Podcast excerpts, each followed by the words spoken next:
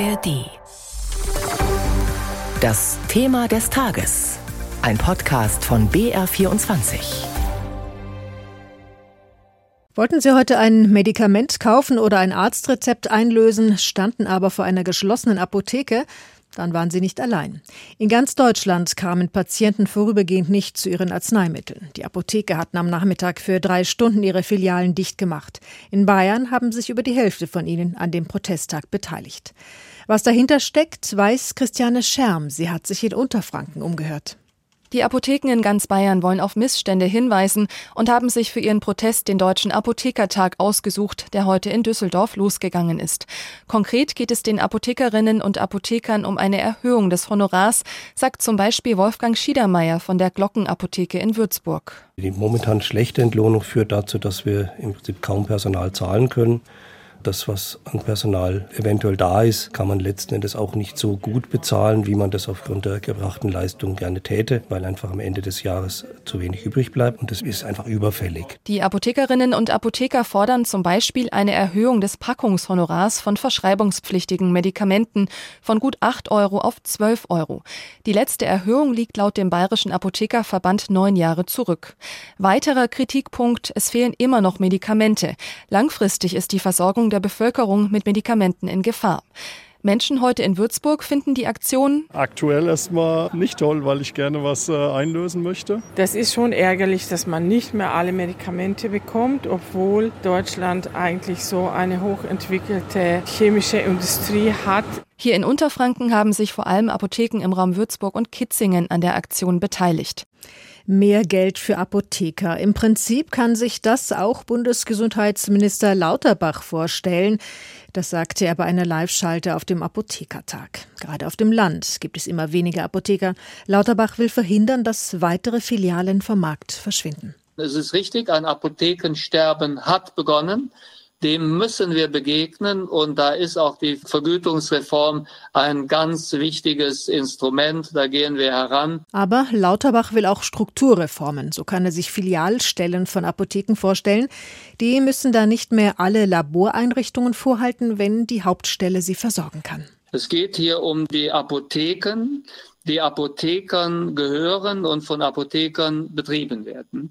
Und hier denken wir darüber nach, die derzeitige Besitzstruktur um ein bis zwei Filialen zu vergrößern. Aber erneut in Apothekerbesitz, kein Fremdbesitz, keine Investoren und dergleichen, Zweitfilialen, Honorarforderungen, Medikamentenmangel.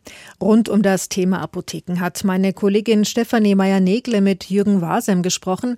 Er ist Gesundheitsökonom an der Uni Duisburg.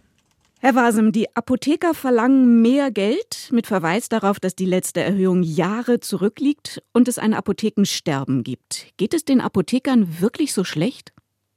Also die Durchschnittseinkommen sind nach wie vor ganz gut, äh, aber ähm, wir haben große Unterschiede. Große Apotheken mit drei Millionen Umsatz und mehr im Jahr, da, denen geht es richtig gut. Die kleiner mit unter einer Million Euro äh, Umsatz im Jahr, denen geht es schlechter. Ich möchte noch einen Punkt sagen, Sie haben angesprochen, die Vergütung der Apotheker ist seit vielen Jahren unverändert. Das ist nur die halbe Wahrheit, weil die Vergütung der Apotheker setzt sich aus zwei Teilen zusammen. Das eine ist eine feste Gebühr je verordnetes Medikament von 8,35 Euro. Und es ist richtig, das ist seit vielen Jahren nicht angepasst worden.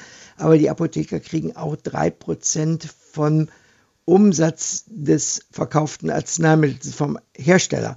Und die Preise steigen natürlich Jahr für Jahr, weil wir ja äh, kontinuierlich alte, billigere Arzneimittel austauschen durch neue, die gerade frisch eine Zulassung haben und oft viel, viel teurer sind als die bisherigen Medikamente.